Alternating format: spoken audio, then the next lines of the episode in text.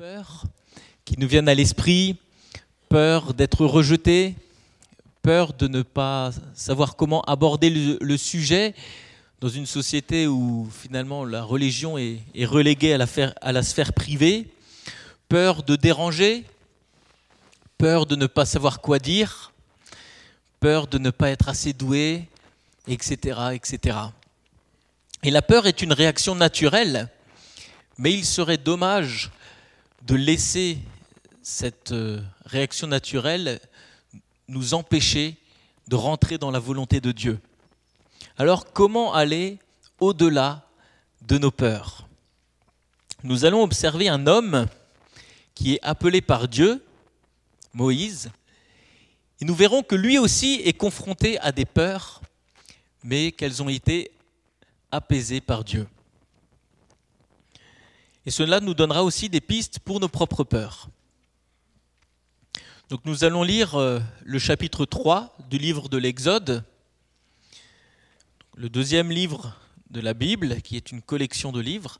Au chapitre 3, nous lirons tout le chapitre et quelques versets du chapitre 4 aussi, les versets 10 à 17. Donc Exode chapitre 3, Moïse faisait paître le troupeau de Jéthro, son beau-père, sacrificateur de Madian. Et il mena le troupeau derrière le désert et vint à la montagne de Dieu, à Horeb. L'ange de l'Éternel lui apparut dans une flamme de feu au milieu d'un buisson. Moïse regarda, et voici, le buisson était tout en feu, et le buisson ne se consumait pas. Moïse dit, je veux me détourner pour voir quelle est cette grande vision et pourquoi le buisson ne se consume point. L'Éternel vit qu'il se détournait pour voir, et Dieu l'appela du milieu du buisson et dit, Moïse, Moïse. Il répondit, Me voici. Dieu dit, N'approche pas d'ici. N'approche pas d'ici, ôte tes souliers de tes pieds, car le lieu sur le sur lequel tu te tiens est une terre sainte. Et il ajouta, Je suis le Dieu de ton père, le Dieu d'Abraham, le Dieu d'Isaac et le Dieu de Jacob. Moïse se cacha le visage, car il craignait de regarder Dieu. L'Éternel dit, J'ai vu la souffrance de mon peuple qui est en Égypte, et j'ai entendu les cris que lui font pousser ses oppresseurs, car je connais ses douleurs. Je suis descendu pour le délivrer de la main des Égyptiens et pour le faire monter de ce pays dans un bon et vaste pays, dans un pays où coule le lait et le miel, dans les lieux qu'habitent les Cananéens, les Hétiens, les Amoréens, les Phérésiens, les Éviens et les Jébusiens. Voici les cris d'Israël sont venus jusqu'à moi, et j'ai vu l'oppression que me font souffrir, que leur font souffrir les Égyptiens. Maintenant, va, je t'enverrai auprès de Pharaon, et tu lui feras sortir d'Égypte mon peuple, les enfants d'Israël. Moïse dit à Dieu, Qui suis-je pour aller vers Pharaon et pour aller faire sortir d'Égypte les enfants d'Israël? Dieu dit, Je serai avec toi. Et ceci sera pour toi le signe que c'est moi qui t'envoie. Quand tu auras fait sortir d'Égypte le peuple, vous servirez Dieu sur cette montagne. Moïse dit à Dieu, J'irai donc vers les enfants d'Israël et je leur dirai, Le Dieu de vos pères m'envoie vers vous. Mais s'ils me demandent quel est son nom, que leur répondrai-je? Dieu dit à Moïse, Je suis celui qui suis. Et il ajouta, C'est ainsi que tu répondras aux enfants d'Israël, Celui qui s'appelle Je suis m'a envoyé vers vous. Dieu dit encore à Moïse, tu parleras ainsi aux enfants d'Israël. L'Éternel, le Dieu de vos pères, le Dieu d'Abraham, le Dieu d'Isaac et le Dieu de Jacob m'envoie vers vous. Voilà mon nom pour l'éternité, voilà mon nom de génération en génération. Va, rassemble les anciens d'Israël et dis-leur, L'Éternel, le Dieu de vos pères, m'est apparu, le Dieu d'Abraham, d'Isaac et de Jacob. Il a dit, Je vous ai vu, et j'ai vu ce qu'on vous fait en Égypte. Et j'ai dit, je vous ferai monter de l'Égypte, où vous souffrez, dans le pays des Cananéens, des Étiens, des Amoréens, des Phérésiens, des Éviens et des Jébusiens, dans un pays où coule le lait et le miel. Ils écouteront ta voix, Et tu diras, toi et les anciens d'Israël, auprès du roi d'Égypte, et vous lui direz, L'Éternel, le Dieu des Hébreux, nous est apparu. Permets-nous de faire trois jours de marche dans le désert pour offrir des sacrifices à l'Éternel notre Dieu. Je sais que le roi d'Égypte ne vous laissera point aller, si ce n'est par une main puissante. J'étendrai ma main et je frapperai l'Égypte de toutes sortes de prodiges que je ferai au milieu d'elle. Après quoi, il vous laissera aller. Je ferai même trouver grâce à ce peuple aux yeux des Égyptiens. Et quand vous partirez, vous ne partirez point à vide. Chaque femme demandera à sa voisine et à celle qui demeure dans sa maison des vases d'argent, des vases d'or et des vêtements, et vous mettrez sur vos filles et vos filles, et vous dépouillerez les Égyptiens. Chapitre 4, les versets 10 à 17. Moïse dit à l'Éternel, Ah Seigneur, je ne suis pas un homme qui ait la parole facile, et ce n'est d'hier ni d'avant-hier ni même depuis que tu parles à ton serviteur, car j'ai la bouche et la langue embarrassées. L'Éternel lui dit, Qui a fait la bouche de l'homme? Qui rend muet ou sourd, voyant ou aveugle? N'est-ce pas moi l'Éternel? Va donc, je serai avec ta bouche, et je t'enseignerai ce que tu auras à dire. Moïse dit, Ah Seigneur, envoie qui tu voudras envoyer. Alors la colère de l'Éternel s'enflamma contre Moïse, et il dit, N'y a-t-il pas ton frère Aaron le Lévite? Je sais qu'il parlera facilement. Le voici lui-même qui vient au-devant de toi. Et quand tu le verras, il se réjouira dans son cœur. Tu lui parleras, et tu mettras les paroles dans sa bouche, et moi je serai avec ta bouche et avec sa bouche, et je vous enseignerai ce que vous aurez à faire. Il, parlera pour toi au peuple, il te servira de bouche, et tu te tiendras pour lui la place de Dieu, et tu tiendras pour lui la place de Dieu. Voilà ce, texte magnifique de l'envoi de Moïse en mission et Moïse qui a peur. Mais nous voyons que les peurs de Moïse sont apaisées, sont apaisées d'abord par qui Dieu est. Dans ce texte, Dieu va se présenter à Moïse. Lui, l'hébreu qui a grandi dans la cour du Pharaon, va découvrir le Dieu de ses ancêtres. D'abord, nous pouvons remarquer que Dieu attire l'attention de Moïse. Quelque chose d'assez original, un buisson en feu, mais qui ne brûle pas, qui ne se consume pas. Et cela pique la curiosité de Moïse qui décide de faire un détour pour aller voir ce phénomène. Il est intéressant de, constater que Dieu aussi, parfois, pique notre curiosité, nous attire de manière assez différente. Et récemment, je suis tombé sur, sur cette image sur Facebook et j'ai trouvé que c'était assez intéressant, une manière dont Dieu se révèle aussi à nous. Alors c'est quelqu'un de sceptique qui dit, Dieu, si tu existes, montre-moi un signe. Puis il y a un magnifique coucher, de soleil, la pleine lune, le soleil du matin qui vient. J'attends. Il n'a pas su, cet homme-là, dans, dans, cette image, reconnaître que Dieu attirait son attention. Mais Dieu se manifeste par un buisson qui brûle, par l'ingéniosité de sa création, pour attirer notre attention. Est-ce que nous saurons, nous aussi, comme Moïse, faire ce détour pour aller voir, aller creuser, voir ce qui se passe par là? Donc Dieu attire l'attention de Moïse et Dieu révèle sa sainteté. Arrivé au buisson, Dieu parle et lui demande d'enlever ses souliers parce qu'il se trouve dans un lieu particulier, le lieu de la présence de Dieu. Et Dieu ne peut pas être approché à la légère. Moïse fait la connaissance d'un Dieu saint et cela provoque en lui un sentiment de crainte. Dieu est le tout autre. Il mérite le plus grand respect on ne peut pas le considérer à la légère. Il est saint. Alors le mot saint est, difficile à définir, alors euh, je, je risque tout de même. Est saint celui qui fait l'objet d'un culte ou bien aussi celui qui remplit les conditions pour rendre un culte. Hein, dans, ce sens-là, nous sommes sanctifiés. Mais Dieu est celui qui a les caractéristiques pour qu'il soit loué, pour qu'il soit adoré. Il est le tout autre. Il est digne de notre adoration et de notre profond respect. Et même si Dieu est proche, comme nous allons le voir dans quelques instants, cela ne veut pas dire que c'est notre pote ou notre copain. Il reste celui qui est grand, qui nous dépasse. Sa sagesse, sa pureté, sa force sont telles qui méritent une attitude humble et respectueuse devant lui. Dieu se révèle en tant que Dieu saint et Dieu se révèle en tant que celui qui est.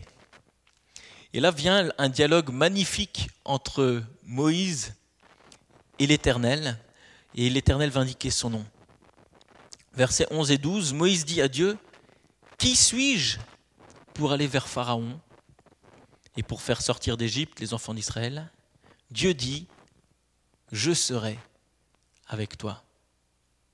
Qui suis-je face à la grande mission? C'est une question légitime. Et la réponse est, Je serai avec toi. L'important n'est pas qui est Moïse, mais le fait que Dieu soit avec lui. Quelle bonne leçon pour notre mission. Qui suis-je pour aller vers mes collègues, les membres de ma famille, les autorités, mes voisins? Je serai, répond l'Éternel. L'important n'est pas qui nous sommes, mais qui est Dieu c'est savoir qu'il est avec nous. Et cela est vrai aussi pour nous, chrétiens du 21e siècle, parce que Jésus a répété cette promesse en disant, dans Matthieu 28, 20, Je serai avec vous tous les jours jusqu'à la fin du monde. Donc, nous avons cette même promesse pour notre vie. Moïse a besoin de savoir qui est celui qui l'envoie, et donc Dieu va se présenter de trois manières différentes. Il dit, je suis celui qui suis. C'est un peu curieux comme expression, mais ça veut dire qu'il est l'être par excellence. Il ne tient son existence d'aucun autre. Il est par lui-même. Il est à l'origine de tout ce qui existe. Par opposition aux idoles ou qu'on le fabrique, l'Éternel est celui qui est qui existe, qui ne tire son existence d'aucun autre. Il se présente aussi comme le Dieu d'Abraham, d'Isaac et de Jacob. Ça veut dire le Dieu qui a fait alliance avec l'humanité. C'est celui qui s'occupe de son peuple, qui s'est engagé, qui a promis une descendance à Abraham et qui va continuer euh, son œuvre. Et il se présente aussi par le terme que l'on traduit par l'éternel, ce fameux euh, tétragramme, hein, YHWH, si on transcrit euh, les lettres hébreux en français. Donc l'éternel, cela, cette racine du mot ressemble un petit peu à la, à la racine du verbe être. Encore une fois, cette idée de celui qui est, qui est éternel. Et qu'est-ce qui pourrait être plus rassurant pour nous que l'éternel soit avec nous. C'est celui qui est, celui qui ne dépend d'aucun autre, qui se propose d'être avec nous, celui qui a tout pouvoir, qui veut être avec nous. Et si il est, sa promesse sera tenue. Dieu est avec nous. Nous sommes donc avec le meilleur. Nous avons le meilleur avec nous.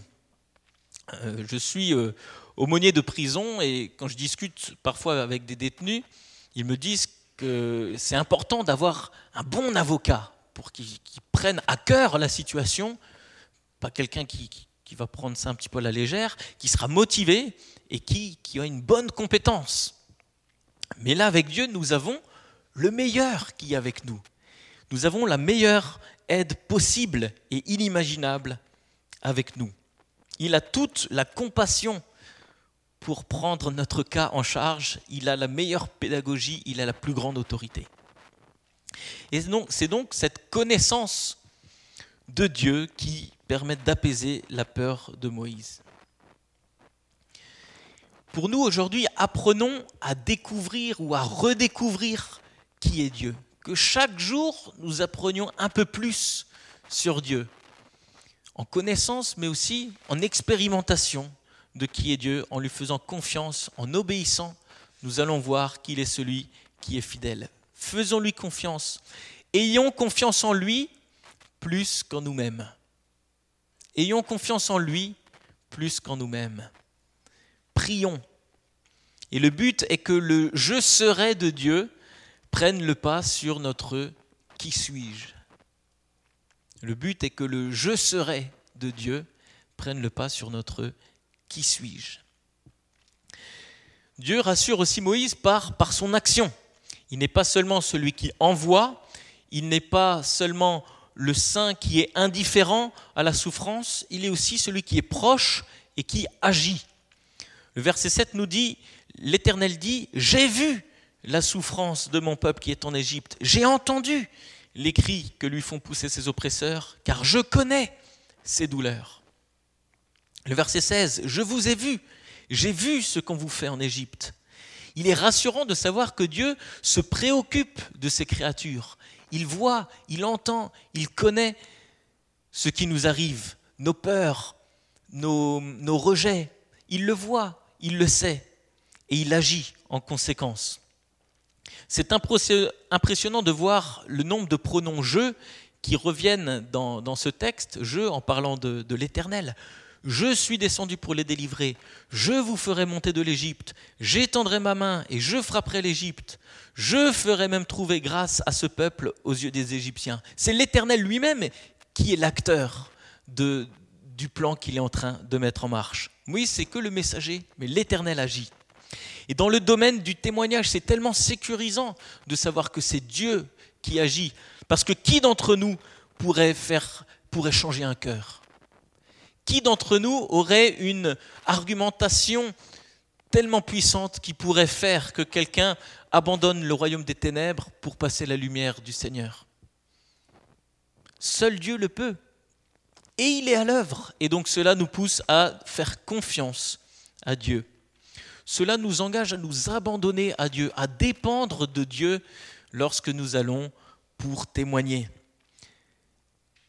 Nous lâchons nos certitudes, mais en même temps, cela peut paraître insécurisant, mais en même temps, cela est apaisant, parce que où pouvons être, où pouvons-nous être plus en sécurité qu'entre les mains de Dieu qui agit? Pour reprendre l'image de l'avocat. Imaginez que vous arrivez au, procès avec le meilleur des avocats, mais c'est lui qui fait tout le travail. C'est lui qui a préparé le plaidoyer. C'est lui qui peut toucher les cœurs du jury. Est-ce que ce n'est pas rassurant? Apprenons à dépendre de Dieu l'Esprit.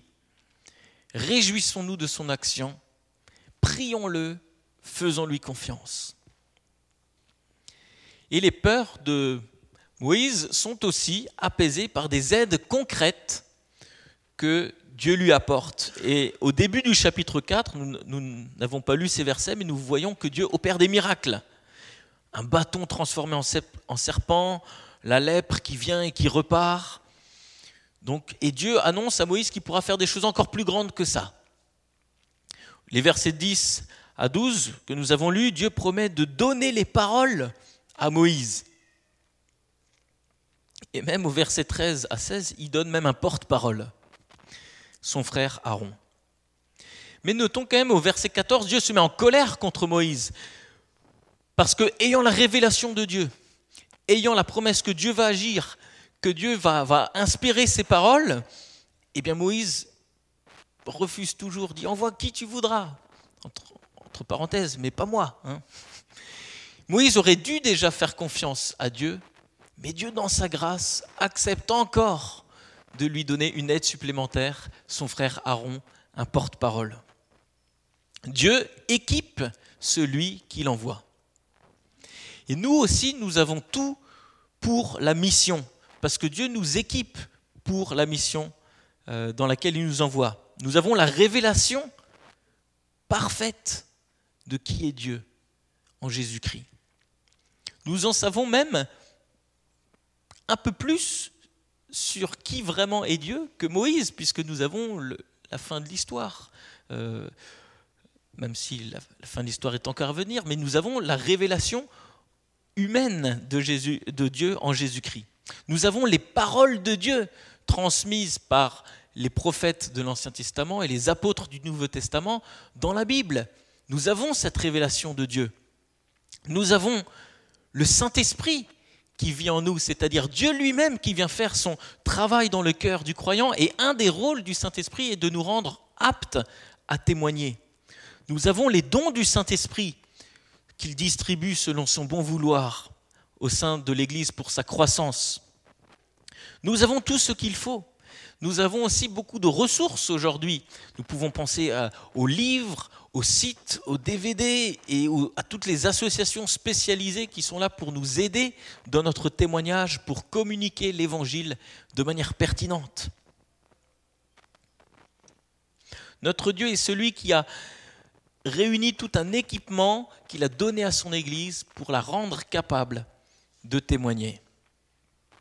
Dieu nous équipe pour surmonter nos peurs. Alors peut-être nous avons la peur d'être rejetés, mais Dieu nous offre une famille, une famille chrétienne dans laquelle nous savons que nous sommes acceptés, auprès de laquelle nous pouvons recharger nos batteries émotionnelles face aux refus que nous allons rencontrer pendant la semaine. Dieu nous équipe face au rejet en nous accordant une valeur exceptionnelle, celle de fille ou de fils de Dieu. Et nous avons été, rachetés au prix du sang du Fils unique de Dieu. Nous avons une valeur exceptionnelle. Alors quand bien même nous essuyons un refus, quand bien même quelqu'un ne veut pas écouter notre histoire, nous savons quand même que malgré tout, nous avons une valeur inestimable. Et nous avons aussi la possibilité, face à cette peur d'être rejeté, eh bien d'exprimer la peur. On peut dire à la personne, écoute, euh, j'ai envie de te dire quelque chose, mais j'ai un peu peur parce que j'ai peur que tu me prennes pour quelqu'un de bizarre, mais moi je pense que Dieu pourrait t'aider dans cette situation. On peut tout simplement le dire, et la personne est souvent euh, est sensible au fait que nous allons faire un pas vers elle qui, nous coûte, qui nous met dans une zone d'insécurité. Si c'est quelqu'un que nous connaissons, il ne va pas en profiter pour nous enfoncer, mais au contraire, il va, accepter notre témoignage avec encore plus euh, d'attention. Si nous avons peur d'aborder le sujet, eh bien, Dieu nous équipe en provoquant lui-même des occasions. Nous pouvons prier, demander à Dieu qui nous donne des facilités pour euh, aborder le sujet, qui nous donne des, des ouvertures. Une prière que je fais souvent, c'est Seigneur, donne-moi des occasions de témoigner, mais donne-moi aussi la force de saisir ces occasions. Et quand j'aurai eu la force de saisir ces occasions, donne-moi les bons mots pour que je puisse dire les bonnes choses. Le Seigneur est capable d'ouvrir une petite fenêtre un moment pour euh, qu'une euh, une parole tendue nous permette d'annoncer la bonne nouvelle. Nous pouvons aussi profiter des ponts, nous en avons parlé pendant, pendant ce week-end, les ponts que la vie nous offre pour partir de la situation que les gens vivent, pour les faire réfléchir à quelque chose de l'évangile. Des ponts, ça peut être un verset sur une carte à l'occasion d'un anniversaire, ou d'un départ en retraite, ou d'un déménagement. Ça peut être le fait de rebondir sur l'actualité et au travers d'un fait d'actualité, de le relier à une conviction chrétienne. Les films peuvent faire des ponts aussi. Les prénoms aussi, on en a parlé, peuvent être des occasions de faire des ponts. Ah, tu t'appelles Pierre, comme le disciple qui a reconnu que Jésus était le Fils de Dieu. Nous pouvons profiter de la fête des voisins. Nous pouvons profiter de cette question qu'on a souvent le lundi matin en disant ben Tiens, qu'est-ce que tu as fait ce week-end? Eh bien, c'est l'occasion de dire qu'on s'est réunis entre chrétiens et que, nous ont, et que nous avons appris ceci ou cela en plaçant un élément de l'évangile. Nous pouvons bien sûr profiter des fêtes religieuses de notre calendrier, qui sont des, ponts euh, magnifiques pour inviter les gens, nous pouvons aussi euh, être attentifs aux discussions et se dire, ben tiens, ça, ça me fait penser à... C'est quelque chose que j'essaye de faire quand je, visite aussi des, prisonniers. Ils me racontent euh, leur histoire ou on discute d'un sujet ou un autre. Et puis en même temps que je les écoute, je prie. et je dis au Seigneur, ben, qu'est-ce que tu veux que je leur dise? Et, parfois, quelqu'un me raconte une histoire et je dis, ah mais ça me fait penser à cette histoire dans la Bible, est-ce que tu connais? Et ça, ça permet de faire aussi un pont. Voilà, il y a, beaucoup de, choses qui nous permettent de, faire des ponts avec euh, l'Évangile. Donc sachons aussi profiter de ces ponts. Concernant peut-être la peur de ne pas savoir répondre, eh bien, 1 Pierre 3,15 nous dit qu'il faut être toujours prêt à savoir répondre. Et donc, nous pouvons nous, nous, nous former, nous préparer à répondre. Et donc, un week-end comme celui que nous avons vécu est aussi l'occasion, mais vous pouvez continuer d'approfondir au travers, au travers de lectures, au travers euh, d'associations qui sont spécialisées dans des publics particuliers. Formons-nous, continuons à nous former pour savoir comment répondre. Mais quand bien même nous aurons étudié des heures et des heures, il arrive que nous ne sachions pas répondre. Mais dans ce cas-là, il est tout à fait acceptable de dire, ben, je ne sais pas, là tu me poses une question, je ne sais pas, je n'ai pas la réponse, soit parce que peut-être qu'elle n'existe pas, elle ne nous a pas encore été révélée par le Seigneur, ou peut-être simplement parce qu'on n'a pas euh, encore étudié assez profondément cette question. Mais je pense qu'il n'y a aucune, aucune honte à dire cela, nous pouvons tout simplement dire je ne sais pas, mais cela ne m'empêche pas de croire, parce que je sais que j'ai d'autres éléments qui sont assez forts, assez convaincants, qui font que même si je n'ai pas la réponse à cette question, j'arrive quand même à faire confiance à Dieu parce que j'ai des réponses à d'autres questions. Ou, ou, tout simplement, on peut dire, ben, je ne sais pas, mais ça me ferait plaisir de me renseigner sur cette question et que l'on puisse en reparler la semaine prochaine, par exemple. Et cela permet en plus de continuer la discussion. Concernant la peur de ne pas savoir quoi dire, eh bien, il y a des, outils simples, comme nous avons eu l'occasion d'en parcourir pendant ce week-end. Et peut-être c'est aussi l'occasion de dire, ben, et si on ouvrait ensemble un texte de la Bible, comme ça tu te ferais par une idée par toi-même de ce que les premiers témoins ont dit de Jésus. Et puis on peut commencer à discuter euh, autour de la Bible avec des outils simples qui existent. Ou alors nous pouvons profiter ben, des événements qui sont organisés déjà par l'Église en disant ben, peut-être moi je n'ai pas eu la facilité d'articuler l'Évangile de manière originale et pertinente, mais il y aura un concert d'antidote et là je sais que mes amis pourront entendre de manière créative, pertinente, réfléchie le témoignage chrétien. Et donc c'est l'occasion de dire ben, j'ai peut-être peur euh, de, tout expliquer ou j'ai pas eu le temps puisque c'était juste à la pause café, on avait juste une minute, mais pourquoi pas inviter cet ami, ce collègue, ce voisin au concert où là il pourra entendre l'évangile de manière pertinente, euh, de manière appropriée et de manière assez originale, artistique. Peut-être, mais vous dites, mais moi je ne suis pas doué pour ça. Eh bien, sachez que Dieu vous a fait exactement comme vous êtes pour vous utiliser comme vous êtes. Dieu vous a placé là où vous êtes avec votre caractère qui est limité comme tout le monde a des limites, mais Dieu a voulu que vous soyez comme ça et c'est au travers de cette personne-là qui va manifester sa grâce et sa gloire. Et Dieu utilise par exemple les timides parce que il y a des personnes qui vont être beaucoup plus sensibles si c'est une personne timide, prévenante, qui va les aborder avec discrétion, avec euh, finesse. Et peut-être quelqu'un qui aura plus de facilité à parler, qui sera un peu plus exubérant, eh ben, il va faire peur. Eh bien, le Seigneur sait comme vous êtes et il est capable de vous utiliser avec les qualités et les défauts que vous avez. Donc n'ayez pas peur, vous n'êtes peut-être pas euh, extraverti, mais ça ne veut pas dire que vous n'avez pas ce rôle de témoin euh, que Dieu vous donne. Et souvenons-nous surtout que tout ne dépend pas de nous. On pourrait presque dire que quelque part rien ne dépend de nous. Nous avons la, la responsabilité de saisir les occasions. Mais c'est Dieu qui est au travail, c'est Dieu qui touche le cœur, c'est Dieu qui nous permet de parler. C'est Dieu qui ouvre des occasions, des, fenêtres, des ponts pour que nous puissions euh, tout simplement répondre de ce qui nous demande euh, de partager notre espérance.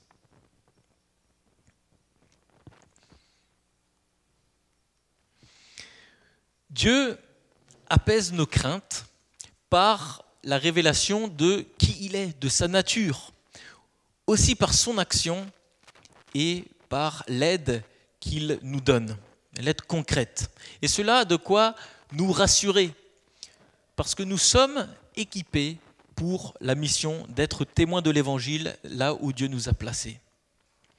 Et je dirais qu'une vie de témoignage, quelque part, ça booste notre foi parce que ça nous oblige à dépendre de Dieu, ça nous oblige à prier, ça nous oblige à faire confiance à Dieu et, à remettre notre journée entre les mains de Dieu face à, tous les défis qui sont devant nous.